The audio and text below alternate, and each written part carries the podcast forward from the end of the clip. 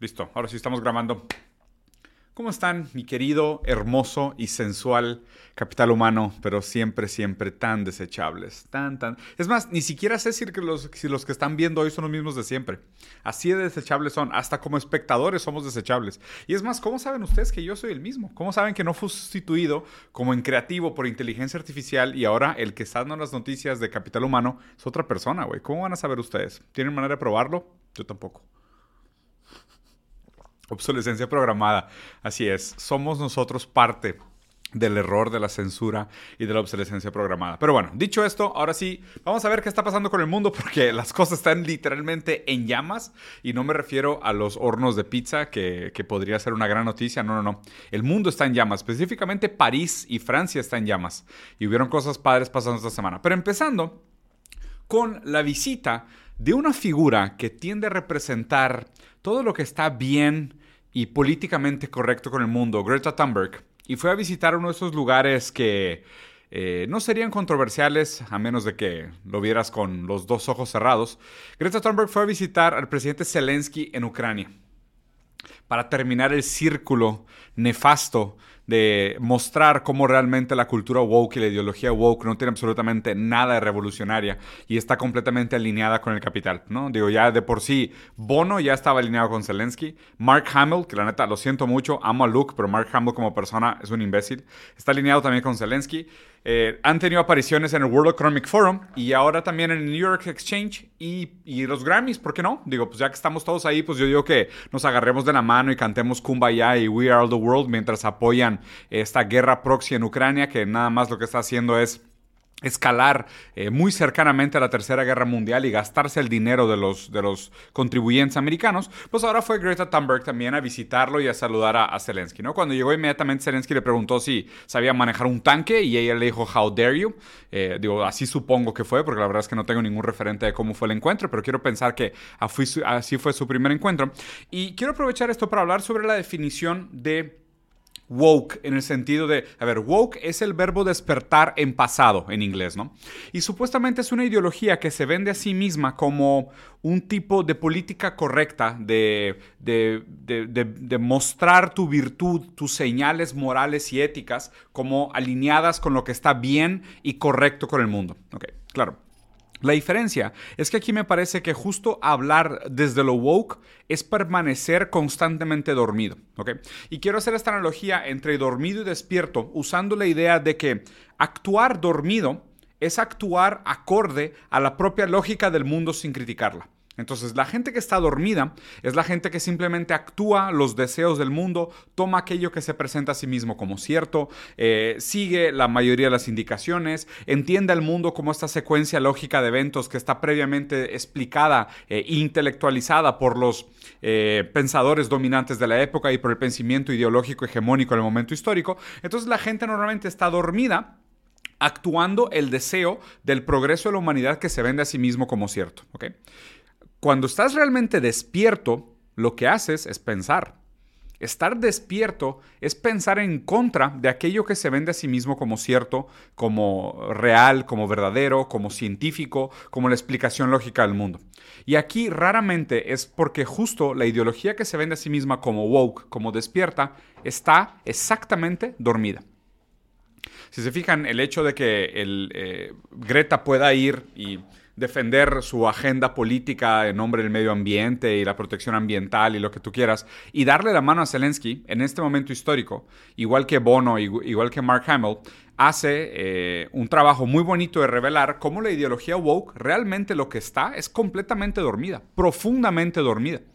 Me parece interesante que justo se vendan a sí mismos como los despiertos cuando la ideología woke lo que hace es actuar exactamente el deseo del capital, la lógica liberal del capital. La lógica de la proliferación de las ganancias a través de la guerra, del, del uso del Estado como este mecanismo reproductor del capital en sí mismo, eh, y la instrumentalización del, aparato bélico militar americano eh, para profundizar los intereses de las empresas, de las empresas de armas, de las empresas del capital, eh, el dominio sobre los commodities, el control sobre los precios de los productos energéticos que existen entre los diferentes países. Estar woke es estar dormido. Y realmente me parece sumamente eh, paradójico que se venda a sí mismo como una ideología que está despierta a las verdades del mundo y despierta a la ideología y despierta a, las virtudes y a la moral, cuando es completamente una operación que para creerla tienes que literalmente continuar soñando.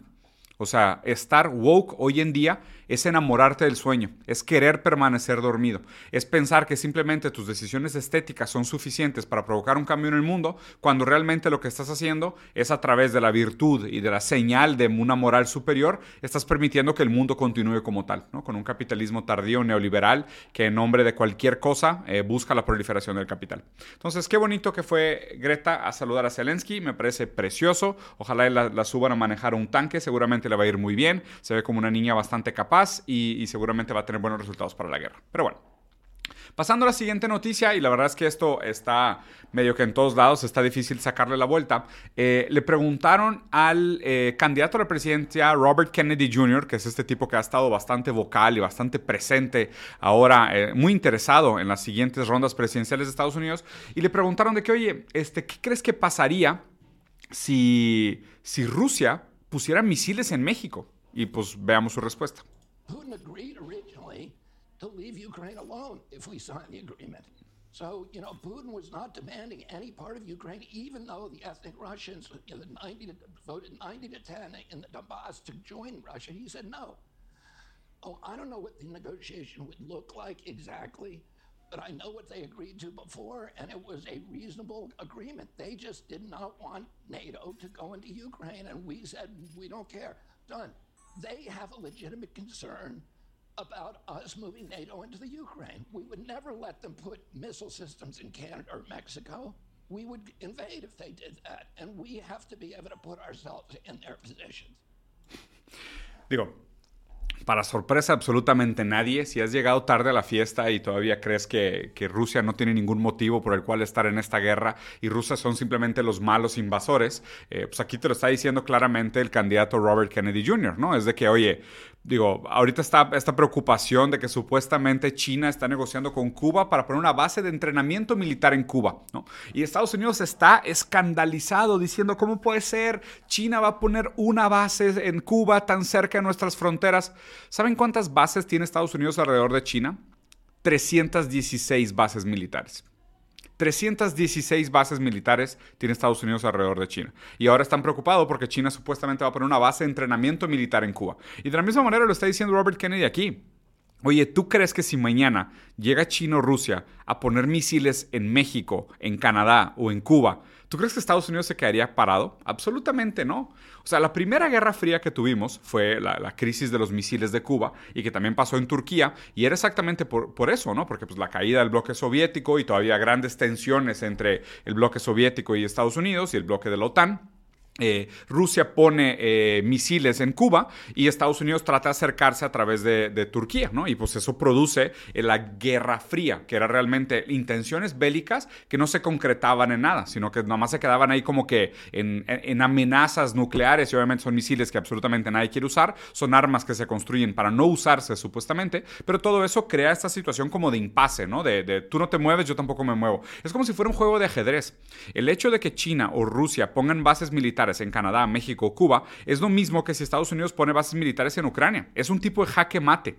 Es el tipo de cosas de que si el país contrario o si el país que está siendo arriesgado, que está siendo amenazado, no hace un movimiento defensivo, desaparece el mapa. Y realmente lo que está buscando aquí Estados Unidos es la balcanización de Rusia. O sea, Rusia es un país demasiado grande, con demasiados recursos y demasiado poder, y lo que le convendría a Estados Unidos es fragmentarlo en pequeños estados que fueran más fáciles de manipular, más fáciles de comprar a sus presidentes, para así aprovecharse de la materia prima del motherland, ¿no? Que es este territorio madre de la, de la teoría geopolítica que habla sobre la importancia que tiene el territorio de, Rusia en el mundo. Pero para seguir complementando este punto, eh, quiero que vean esta, esta explicación de Julian Assange, que digo, que me encanta recordar a este tipo porque cada vez que alguien habla sobre la libertad de los medios, libertad de prensa, lo primero que le tienes que preguntar es su opinión sobre Julian Assange. ¿Te parece que debería estar libre? Si te dice que sí, es una persona que realmente está preocupada por la libertad de los medios. Si te dice que no, realmente es una persona que solo está preocupada por mantener el discurso hegemónico que tienen los medios y cuando alguien realmente usa la libertad de expresión para buscar un tipo de cambio revolucionario, está de acuerdo que debería estar encarcelado, ¿no? Entonces aquí está la manera como explica Julian Assange de lo que hace Estados Unidos con las guerras para lavar dinero. O sea, cómo usan las guerras para lavar dinero. Y vean esta explicación porque está bastante simple.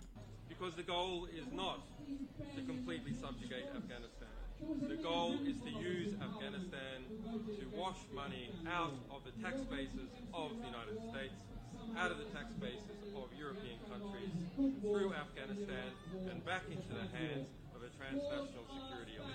That is the goal, i.e., the goal is to have an endless war, not a successful war.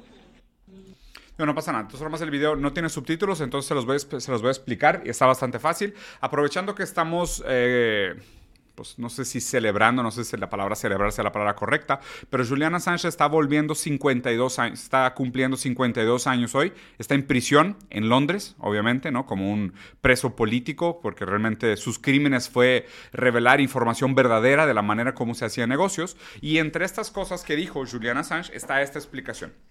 Lo que hace Estados Unidos con las, con las guerras, y lo decía en ese caso, en ese momento, sobre la guerra en Afganistán, y obviamente sigue siendo perfectamente real y perfectamente idéntico a lo que está pasando hoy en Ucrania. Lo que hace Estados Unidos es que usa las guerras para lavar dinero. ¿Lavar dinero en qué sentido? Las guerras las pagan con el dinero público, con el dinero recaudado de los impuestos que pagan los americanos. Nada más que agarran ese dinero, se lo pagan a empresas de armas, de seguridad privada, transnacionales, y así jinetean el dinero, lo sacan del bolsillo de los trabajadores y después lo usan para pagar propinas, para hacer pagos de dividendos, para sacarlos en forma de capital y obviamente, pues digo, no, no, no para sorpresa absolutamente nadie, Ucrania ha sido declarada por organismos internacionales constantemente como de los países más corruptos del mundo. Entonces Estados Unidos constantemente manda fortunas de dinero a Ucrania que después se filtran, se pierden en burocracias, en buenas intenciones y muy malas intenciones y acaban en el bolsillo de los políticos que usan de nuevo ese poder para perpetuarse en donde están y quedarse con este ciclo infinito. ¿no? Lo que buscan ellos de alguna manera es la guerra eterna, es la guerra infinita, porque esta es una manera perfecta de sacarle dinero a los bolsillos de los trabajadores a través de la recaudación fiscal y después sacarla del Estado para no reinyectarla en una forma de beneficio a través del estado de bienestar y simplemente sacarla como dividendo, inyectando ese capital en las grandes empresas transnacionales de seguridad, de defensa y demás.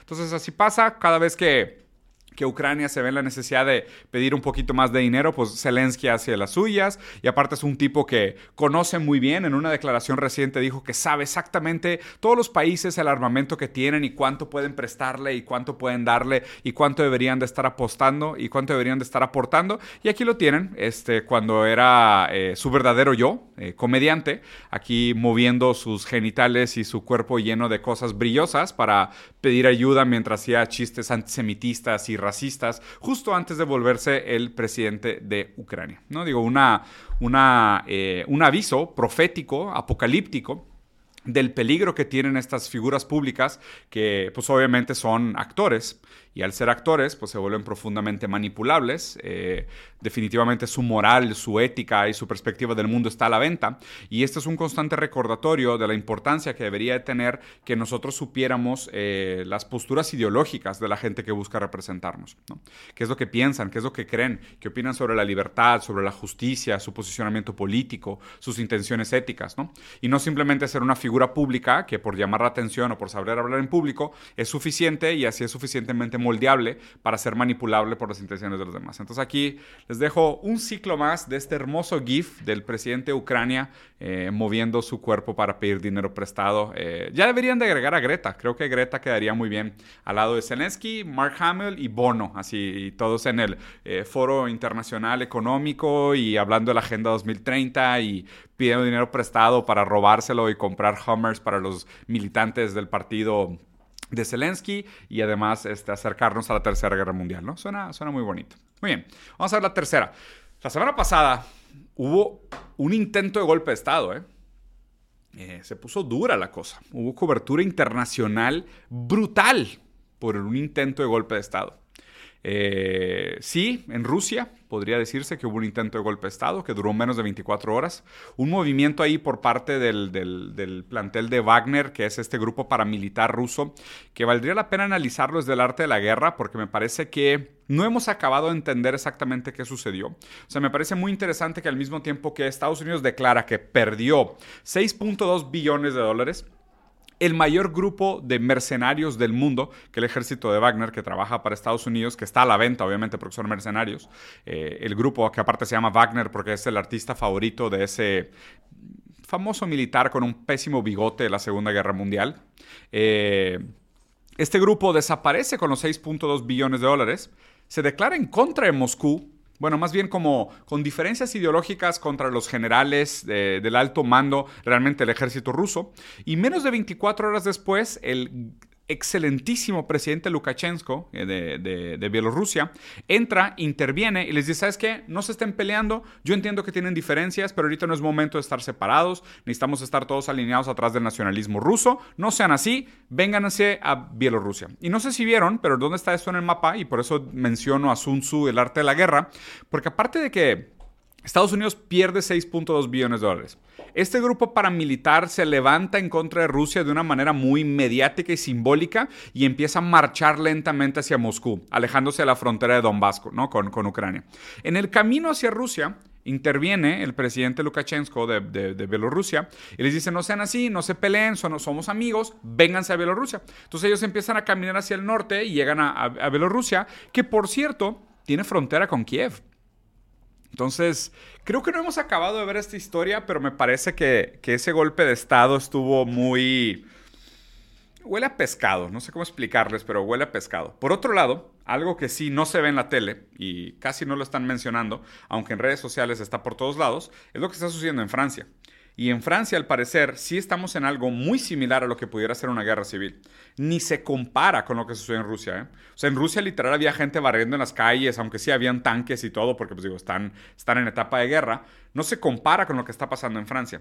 En Francia todo esto empezó, y les voy a tratar de contar la historia paso por paso, porque un chavo de 17 años fue asesinado por dos policías que le dispararon a quemarropa en la cabeza. ¿okay? El chico estaba eh, manejando su auto y pasó por una retén de la policía donde le estaban pidiendo papeles y ahí fue donde le dispararon. Al principio los policías declararon que él trató de, embestirlos con el carro, de atropellarlos con el carro, y después, obviamente, como estamos en el siglo XXI y todo el mundo tiene celulares, salieron los videos reales y resulta que fue mentira. El chico nunca trató de atropellarlos, simplemente no traía licencia de conducir, y por no traer licencia de conducir, al parecer fue suficiente para que estos dos policías lo ejecutaran a quemarropa y le dispararan en la cabeza. Obviamente esto detonó una ola de violencia y agresión y eh, mucha inconformidad, sobre todo por parte de la, de la comunidad joven inmigrante que vive en Francia. Y esos disturbios, de hecho, no han parado. Interesante pensar que hace no menos de, de, unos meses... Eh, eh, Francia ya tenía disturbios por la inconformidad que tenía el pueblo frente a las reformas de la edad de retiro, ¿no? Y estuvieron semanas en la calle quemando cosas y haciendo disturbios. Los franceses que aman las manifestaciones, pues ahora de nuevo hay manifestaciones en todos lados en las calles en contra del abuso policial, pero realmente lo que revela este, este, este evento es la profunda falta de integración que existen para los migrantes en Francia. A diferencia de lo que realmente se vende como la idea de multiculturalidad, que es que cuando los migrantes van a Europa se integran culturalmente, pues realmente no existe como tal. Acaban todos viviendo en guetos, que son estos barrios periféricos que están lejos del centro, que están abandonados por el Estado, eh, tienen mala seguridad, mala infraestructura, abandonados a su propia suerte. Llegan todos estos migrantes desesperados buscando empleo, entran muchas veces de manera ilegal sin infraestructura y son simplemente abandonados a la dificultad del estilo de vida europeo. Aparte, eh, Europa pues no está pasando por un momento fácil, también consecuencia de la, de la guerra proxy que se está llevando a cabo en Ucrania y además un calor terrible de, otro verano, el, verano más frío de tu historia, ¿no? No el verano más caliente hasta ahorita, sino el verano más frío de tu historia. El verano más frío de tu historia, que es el más caliente que nos has tocado hasta el momento, eh, que, solo pues, agrega estrés y tensión y malestar a toda esta gente que está pasando por estos momentos, ¿no? Eh, después de esto, pues digo, ahí Macron como gran presidente estaba eh, viendo un show de Elton John, se la estaba pasando bomba, aquí lo pueden ver se la estaba pasando súper bien mientras eh, su país entero estaba en llamas y la gente compraba, eh, más bien robaba tiendas de cosas que les enseñaron que tenían que aspirar y no les alcanzaba, se metían con carros dentro de supermercados, eh, volteaban cámaras de seguridad y tumbaban postes, ¿no? Y, y Macron pasándose la bomba viendo a Elton John.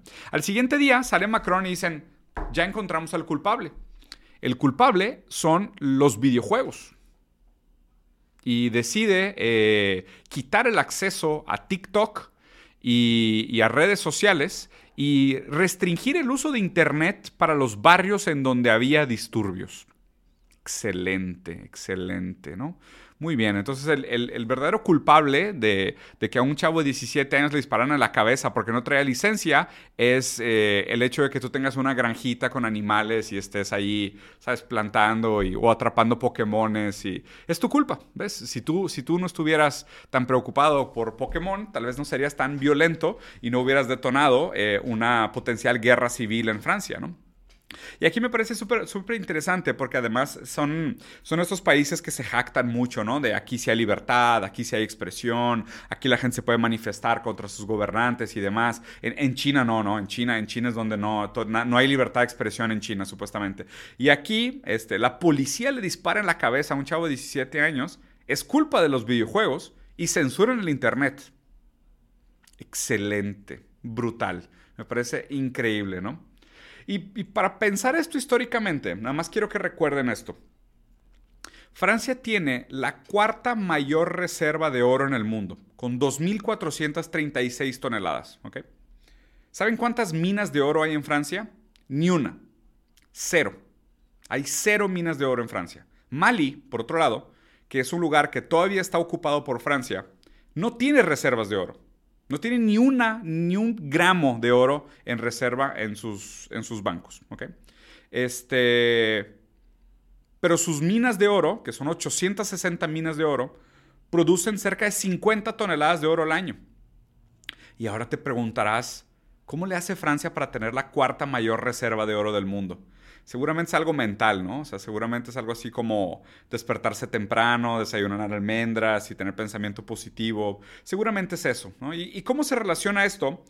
Pues vamos a suponer que Francia y, muchos países de Europa durante mucho tiempo, con el, con la, con, al ser imperios eh, civilizatorios depredadores, iban a África, destruían estos países, incluyendo Libia, por ejemplo, eh, siendo que Gaddafi logró uno de los mejores estándares de calidad de vida para países africanos, pero tuvo la pésima idea de construir eh, una moneda para, unificar África y librarse del yugo de, Europa, y por eso lo mataron. Eh, y al quitar a Gaddafi de Libia, pues abrieron las puertas para que todos los migrantes desesperados de África pudieran subir hacia Europa. Estos migrantes que vienen de países robados históricamente, asaltados históricamente por países como Francia, pues después acaban migrando buscando oportunidades mínimas en, Europa para trabajar. Entonces ahora tenemos estas hordas de migrantes que quieren ir a Europa. Los migrantes que ya están en Europa están profundamente eh, discontentos con la situación. Además no tienen alternativa porque sus países están destrozados. Francia sigue recibiendo impuestos coloniales de cerca de 40 países en África, y sí, lo escucharon bien, Francia sigue recibiendo impuestos coloniales de 40 países en África. ¿ok? Estamos en el año 2023. Y Francia, todos los años, le voltea a ver a 40 países que son sus colonias y les dice, págame un impuesto como si fuera el rey. Y se supone que somos modernos, ¿no? Se supone que ya estamos en la modernidad y que vivimos en sistemas bancarios y existen los derechos humanos y, usamos todas estas palabras rimbombantes y citamos autores porque supuestamente somos eh, civilizados y usamos la razón y respetamos los derechos de cada quien, pero no. Francia al final del año le cobra a 40 países africanos su cuota eh, de impuestos coloniales.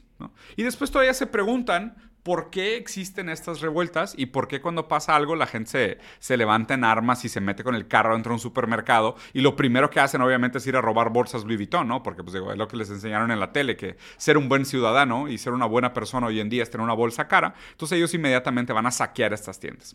Pero bueno, para terminar, por si no han vomitado esta semana, les dejé este último video para el final, así que tomen agüita y preparen sus pancitas porque esto no va a estar fácil. Aquí vemos a un coach brasileño que se llama Pablo Marsal.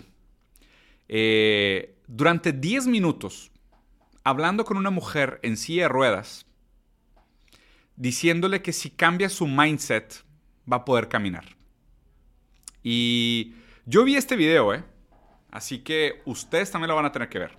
Lo siento mucho. No pienso vivir con esta carga yo solo. Háganle como quieran, lo van a ver conmigo. Él dice, dice, levántate, fuerza en tus nervios, en nombre de Jesús. Vamos, tú puedes caminar, ¿no? Digo, hay, hay otros como ocho sociópatas que están alrededor de ella, deteniéndola debajo de los brazos, porque se ve que esta mujer claramente perdió la movilidad de sus piernas por un problema médico. Y todos estos sociópatas patanes detrás de este coach, que, que me parece que la pena de muerte sería muy poco, eh, está aquí forzándola a usar sus nervios y usar el poder de su mente para cambiar su, su composición física y caminar. ¿ok? En nombre de Jesús. Además, en nombre de Jesús. Este video dura cerca de 10 minutos.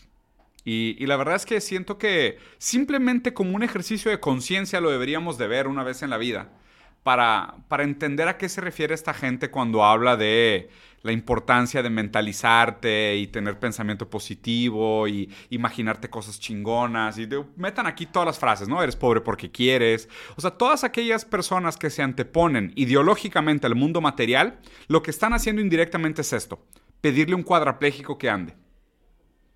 Esta, esta es la misma brutalidad de, de, las, de las palabras que esta mujer está sintiendo.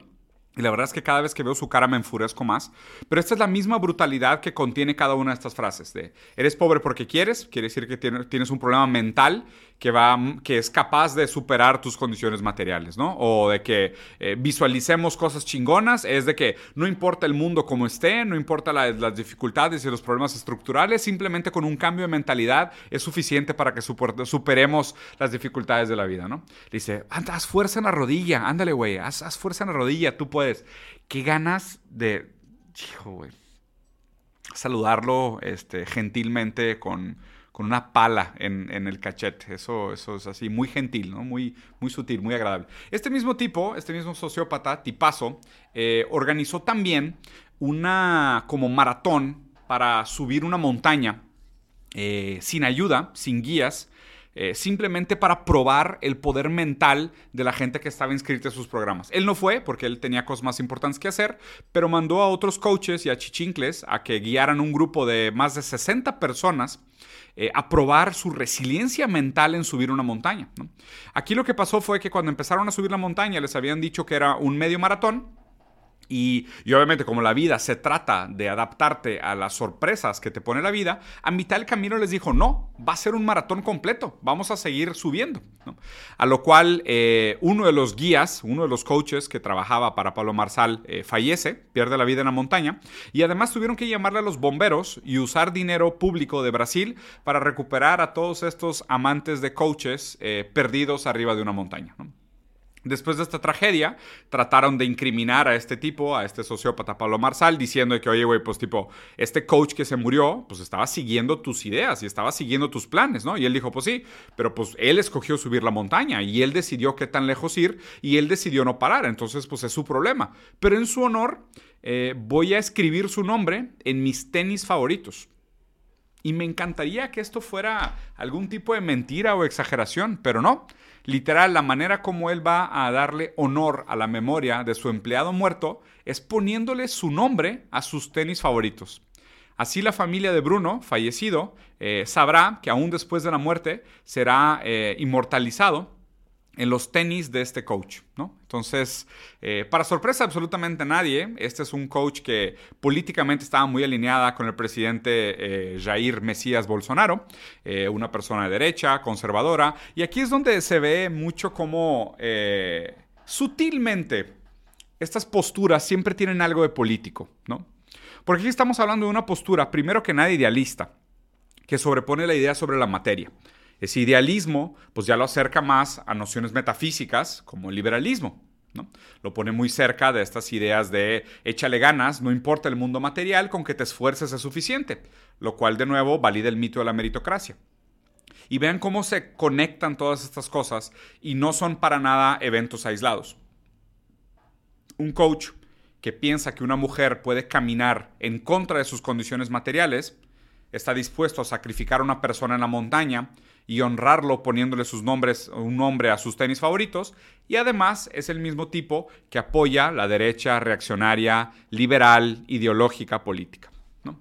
para que vean que estas cosas no están aisladas, sino que todas ellas comparten un fétido y asqueroso común denominador por detrás, que es ignorar las condiciones materiales. Pero bueno, capítulo humano, los dejo por acá. Espero les haya gustado. Apenas va empezando la semana. No quiero traumarlos demasiado. Espero disfruten. Y nos vemos muy pronto. Hay más videos esta semana y ya les platicaré porque voy a hacer review de un libro y también de un episodio nuevo de eh, Black Mirror, que al parecer les gustó bastante el pasado. ¿Vale? Cuídense. Adiós.